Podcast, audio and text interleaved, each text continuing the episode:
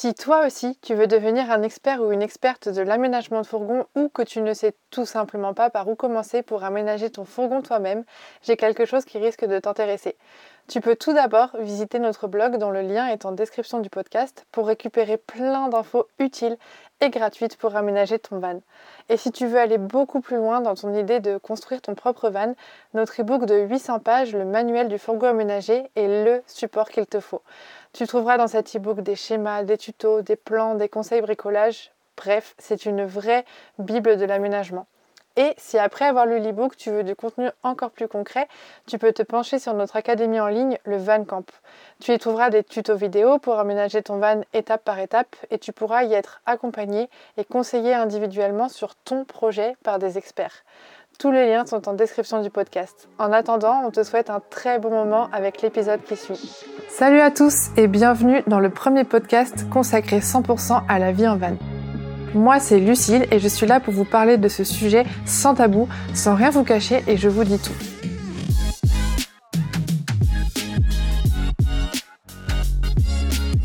Ma mission, c'est vraiment de vous expliquer à quoi ressemble la vie en van telle qu'on la connaît nous. Je vous transmets un peu ce que nous on a vécu pour que vous sachiez dans quoi vous vous lancez et vous donner aussi nos petits tips et nos petits conseils pour vous accompagner.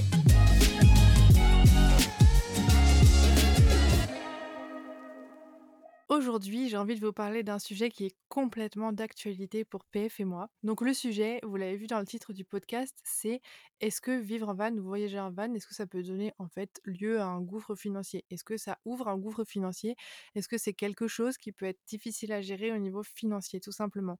On parle souvent du fait que voyager en van, c'est moins cher que de vivre en appart, euh, que de vivre en van aussi, c'est moins cher que de vivre en appart à l'année, etc c'est pas forcément vrai, c'est pas forcément faux non plus. justement, j'ai envie de vous parler de tout ça dans ce podcast. Pour vous remettre un peu en contexte, il y a quelques semaines, on n'a vraiment pas eu de chance sur la route des Dolomites, un voyage qu'on attend depuis super longtemps.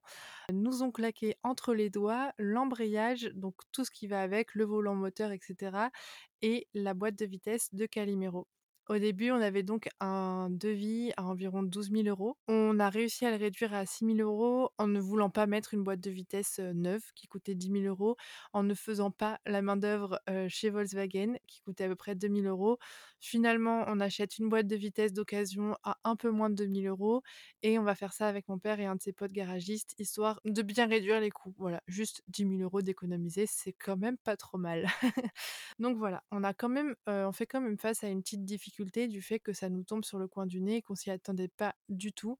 C'est quand même pas des réparations qui sont récurrentes sur un fourgon, c'est pas quelque chose qui a l'habitude de casser. La boîte de vitesse, c'est quand même assez solide. L'embrayage, ça arrive, mais après le fait de devoir tout changer au sein de l'embrayage, c'est un peu voilà, c'est pas forcément très fréquent. Donc c'est quelque chose qui nous tombe un peu sur le coin du nez. On a très mal géré au niveau financier.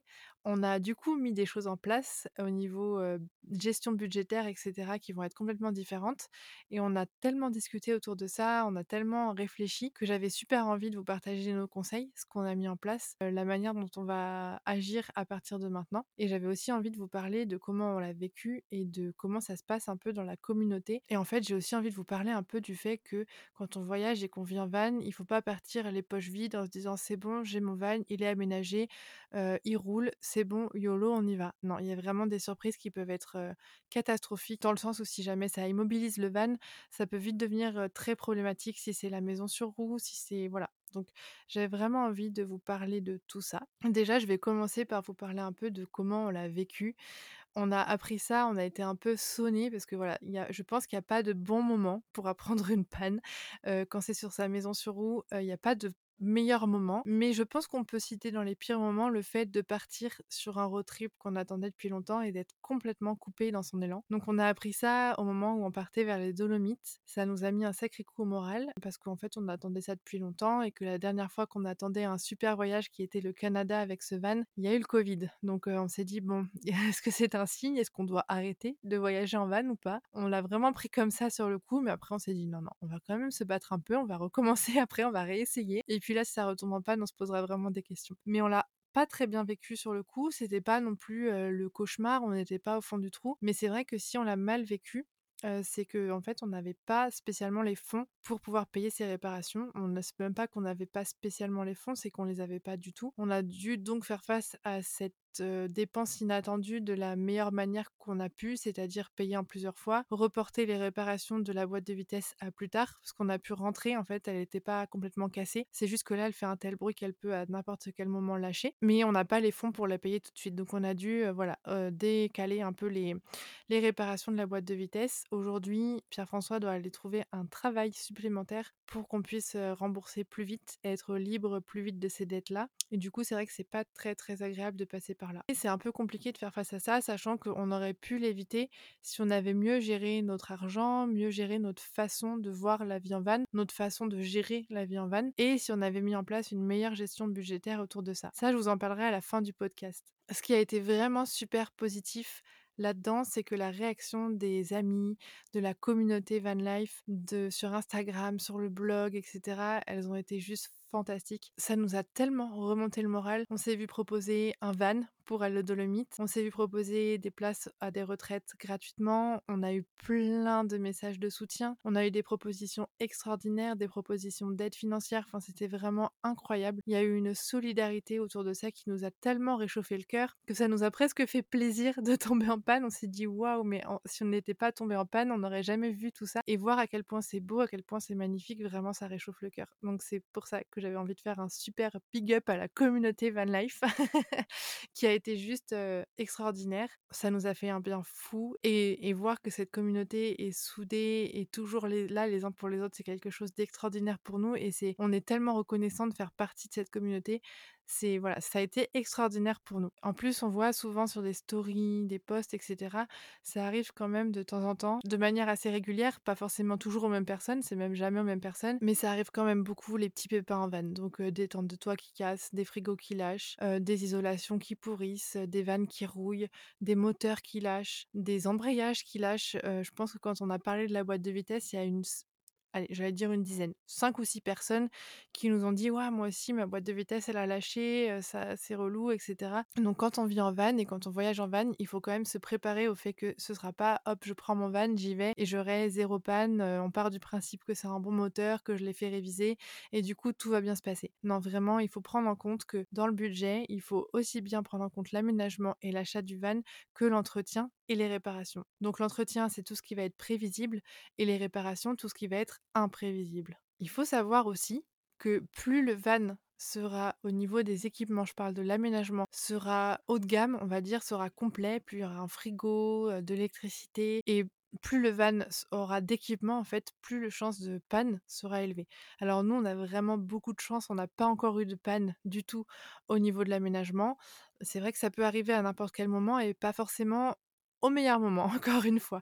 Donc il faut vraiment prendre ça en compte aussi qu'il y a pas que les pannes moteurs qui peuvent arriver, il y a aussi les pannes des équipements, des aménagements. Donc ça, c'est quelque chose qu'il faut prendre en compte dans le budget, dans le prévisionnel. On va parler comme les comptables. Heu, dans le prévisionnel du voyage, de la vie et cetera en van, il faut vraiment prendre ça en compte. Une autre chose à prendre en compte, c'est que ce sera toujours super difficile quand vous serez face à un choix, face à une panne, là, tout de suite, comme ça, peut-être que vous m'écoutez et que vous avez un van et que vous savez ce que c'est ou peut-être que vous ne savez pas ce que c'est, vous n'avez pas encore de van, vous m'écoutez parce que vous voulez en avoir un et que vous ne savez pas trop dans quoi vous vous engagez et que vous avez envie d'avoir un peu d'infos.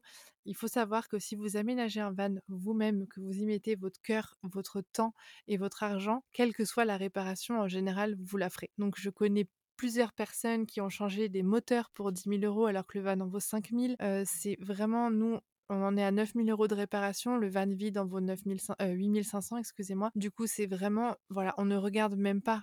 Quand on nous a posé la question: «Mais vous voulez vraiment faire les réparations parce que c'est plus cher que le van?» alors oui, c'est plus cher que le van vide, c'est pas plus cher que le van rempli, heu, mais clairement, en fait, il y a zéro 0 doute. Quand c'est ta maison sur roue, que c'est toi qui l'as construit, que tu as mis ton cœur, que tu as douté, que tu as souffert parce que tu as pas dormi, tu as réfléchi, tu as eu du mal, tu as mis toute ton énergie, la question se pose rarement, donc ça, faut le prendre en compte que clairement vous serez prêt, quoi qu'il arrive, à les payer ces réparations. Il faut aussi prendre en compte qu'un van, à partir du moment où vous mettez le pied dedans, il perdra de la valeur. Un van, c'est pas comme une maison, c'est pas parce que vous faites des travaux dedans que il va prendre en valeur. Ça veut dire que si demain, heu, vous voyagez et que vous changez la boîte de vitesse parce qu'elle a cassé, le van ne va pas prendre de la valeur parce que la boîte de vitesse est neuve. Peut-être un petit peu. Vous pourrez peut-être le vendre un tout petit peu plus cher, mais vu qu'il aura perdu de la valeur par rapport à quand vous l'avez acheté puisque vous avez roulé avec, ce sera pas non plus une valeur extraordinaire. Donc il faut vraiment prendre en compte que le van, quand on l'achète, c'est pas un investissement. C'est une dépense, c'est une charge, je sais pas comment on appelle ça, je ne suis pas comptable, mais c'est pas un investissement qui sur le long terme sera rentable. Après, bien sûr, si vous achetez des fourgons plutôt récents, que vous les utilisez un an, que vous les revendez, la perte d'argent sera minime. Par contre, voilà, si vous aménagez un van, que vous l'utilisez longtemps, que vous saignez ces aménagements jusqu'au bout, que vous voyagez beaucoup avec, sachez que chaque jour que vous roulerez, vous perdrez de l'argent avec. Ça, il faut en être conscient. Et personnellement, je suis totalement OK avec ça parce que j'imagine pas la chose comme ça. J'imagine plutôt que mon argent part dans une expérience, dans un mode de vie que j'ai envie de vivre. Pour moi, il part pas spécialement, dans le vide ou dans le voilà, on parle beaucoup de: «Oui, il faudrait investir de l'argent dans des murs parce qu'au moins là, il y aura une vraie plus-value». Je suis d'accord. Mais dans le van, il faut savoir qu'on n'investit pas sur quelque chose qui va prendre de la valeur, on investit sur de l'expérience. Et ça, personnellement, je trouve que c'est le plus beau cadeau qu'on puisse se faire. Mais après, ça, c'est chacun son avis sur la question. Il faut juste en avoir conscience. Voilà, donc j'avais envie de vous parler un peu de ça parce qu'on nous demande très très souvent quel budget il faut pour aménager un van, quel budget il faut pour acheter un van, quel budget il faut pour euh, mettre dans le fourgon, etc. Mais il n'y a pas que ça. Il faut aussi penser au budget après, à l'entretien et aux réparations. Et ça, c'est un budget qui peut se mensualiser. Donc du coup, en fait, la conclusion, c'est ne faites pas comme nous et surtout essayez de mensualiser votre budget réparation, etc. Donc l'objectif de ce podcast, au final, c'était surtout pas de vous faire peur et de vous montrer que attention, la, vie en van, ça coûte cher, il faut surtout pas y aller. C'était pas ça du tout. L'objectif, c'était de vous montrer un peu la réalité de la chose, de en fait que voyager ou vivre en van, il faut pas juste prendre en compte le prix de l'essence, le prix de l'aménagement et l'achat du fourgon. Il y a quand même pas mal de choses à prendre en compte. Donc en fait, j'avais vraiment envie d'enregistrer ce podcast pour vous montrer, pour vous expliquer un petit peu, en fait pour vous donner des conseils sur qu'est-ce qu'il faut prendre en compte, comment le faire bien et comment le faire intelligemment? Comment se lancer dans la vie en van intelligemment en fait? C'est un peu ça. J'aurais pu l'appeler comme ça le podcast. Quoi qu'il arrive, sachez que oui, vous allez dépenser de l'argent. Oui, vous allez mettre des milliers d'euros dans votre maison sur roue, mais moi je le verrais pas comme ça. Je le verrais pas comme un investissement à perte dans le sens où oh, on investit dans la, euh, on met de l'argent dans notre maison sur roue, mais au final on a commencé à mettre plus d'argent que ce qu'on en a dépensé, donc ça vaut pas le coup, etc. Je pense qu'on investit sur une expérience, on capitalise sur des souvenirs, et pour moi c'est tout aussi important que d'avoir un capital autre part comme euh, des murs euh, ou quoi que ce soit. Voilà, ça c'est mon avis personnel. de voilà, ça fait cinq ans qu'on vit en van, qu'on expérimente la vie en van. Il n'y a aucun moment où j'ai regretté d'avoir investi de l'argent là-dedans. Il n'y a aucun moment où j'ai regretté de n'avoir que ça comme capital. Des fourgons au fond d'un champ qui demain, si on veut les revendre, euh, ils coûtent deux fois moins cher que ce qu'on a, que a investi dedans. Donc voilà, c'est comme ça. Nous on a choisi de vivre l'expérience à fond. Donc surtout si vous sentez l'envie et le feu de le faire, allez-y. Ne vous dites pas: «Ouais, non, ça vaut pas le coup parce que mon van, je vais perdre de l'argent». Vous allez pas perdre de l'argent, votre argent, vous l'aurez mis dans vos souvenirs, dans votre expérience et dans votre vie, en fait et je trouve que ça, c'est super important. Bref, donc voilà, pour la troisième partie de ce podcast, heu, j'avais envie de vous parler un peu du fichier Excel que je vous ai préparé. Comme je vous disais, avec PF, on a beaucoup réfléchi autour de la gestion financière qui a été très mauvaise pour nous de notre côté sur la, mensualisation, on va dire, des frais. Aujourd'hui, on a fait face à une grosse dépense qu'on n'avait pas du tout prévue, on n'a pas du tout anticipé, on n'a pas mis de côté, etc. Du coup, on se retrouve à devoir faire des, sacrifices. Moi, je me retrouve à devoir accepter des missions que j'avais plus forcément envie de faire en freelance. PF se retrouve à devoir aller chercher un boulot, à devoir aller travailler même, et du coup, c'est pas top top. On aurait bien voulu gérer ça autrement. Et du coup, je vais vous donner quelques conseils à l'oral, mais si vous voulez aller beaucoup plus loin et mettre en application ces conseils, vous pouvez télécharger le fichier Excel qui est en accès libre et gratuit en lien sur la description du podcast.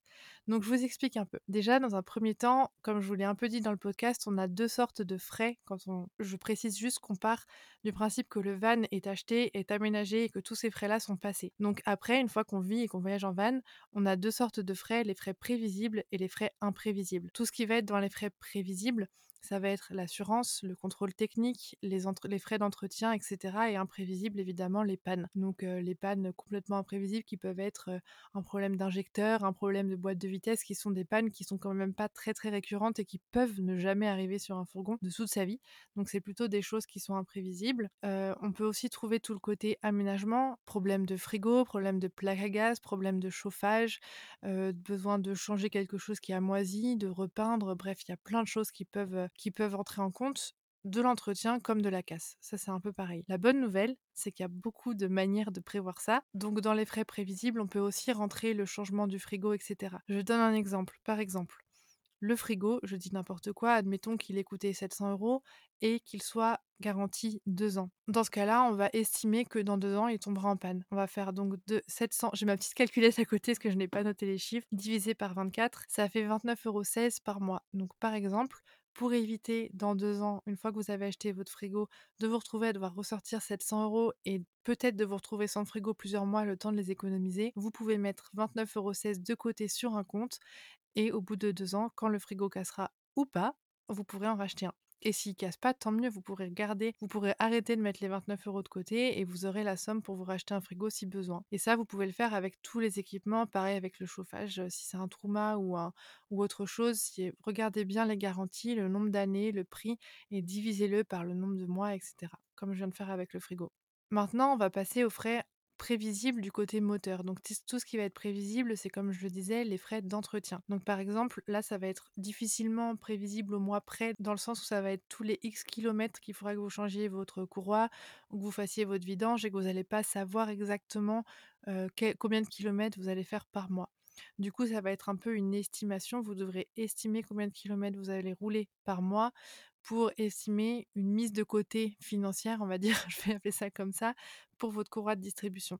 Admettons que vous savez que vous allez, devoir changer votre courroie de distribution dans 2 ans parce qu'en 2 ans, vous allez faire le nombre de kilomètres maximum recommandé par le constructeur avant de changer la courroie de distribution.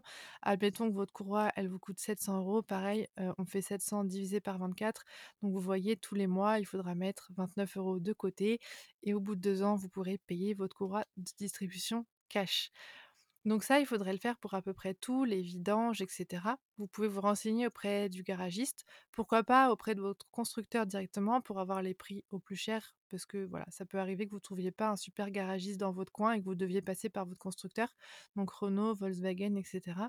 Pourquoi pas demander un devis, pour avoir une estimation des prix vraiment, gonflée, on va dire, histoire que vous ne soyez pas surpris et ensuite vous pourrez adapter un peu votre budget mensuel. Donc ça, vous pouvez déjà faire tout ça, estimer combien vous coûtera votre van, au niveau mensuel, à peu près. Donc il est possible qu'une fois que vous ayez tout additionné, vous soyez pas dans la capacité de mettre cette somme de côté.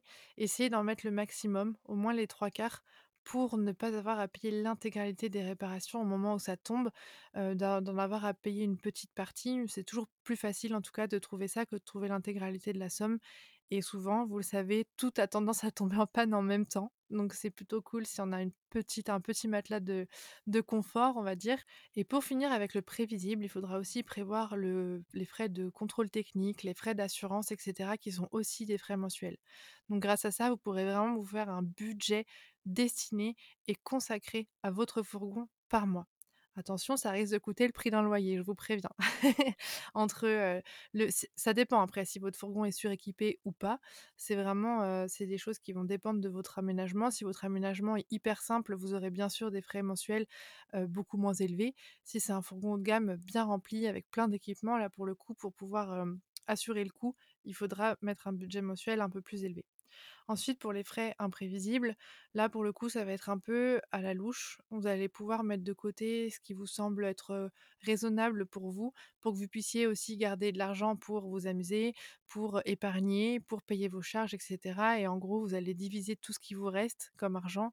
Après ça, vous allez pouvoir le mettre dans le van ou dans autre chose, mais garder une petite partie pour le van. Quand on sait que de mettre 50 euros par mois pendant un an de côté, j'ai ma calculette, ça nous fait 600 euros. Ça paye déjà une main-d'œuvre pour un embrayage. Donc c'est quand même pas mal, c'est pas négligeable. C'est pas énorme sur le coup, je pense que quand on a quand même, le prix de l'embrayage soit à peu près 1 000 € à trouver, ça reste quand même beaucoup, mais c'est toujours moins que que 1 500 €. Donc voilà, vous pourrez sûrement pas mettre 3000 euros de côté par an pour des réparations. Donc je parle de réparation, pas d'entretien. Mais déjà, si vous arrivez à mettre presque 1000 euros de côté par an, c'est déjà bien parce que 1000 euros de réparation par an sur un van, ce serait quand même vraiment pas de chance que ça arrive, pour être honnête. Voilà, donc tout ça, je vous le dis un peu à la volée. Vous pouvez aller télécharger le fichier Excel qui a beaucoup plus de détails, qui met la liste des entretiens. Vous n'avez plus qu'à remplir le nombre de kilomètres, le nombre de jours estimés, etc. Ça vous donnera un budget mensuel à prévoir.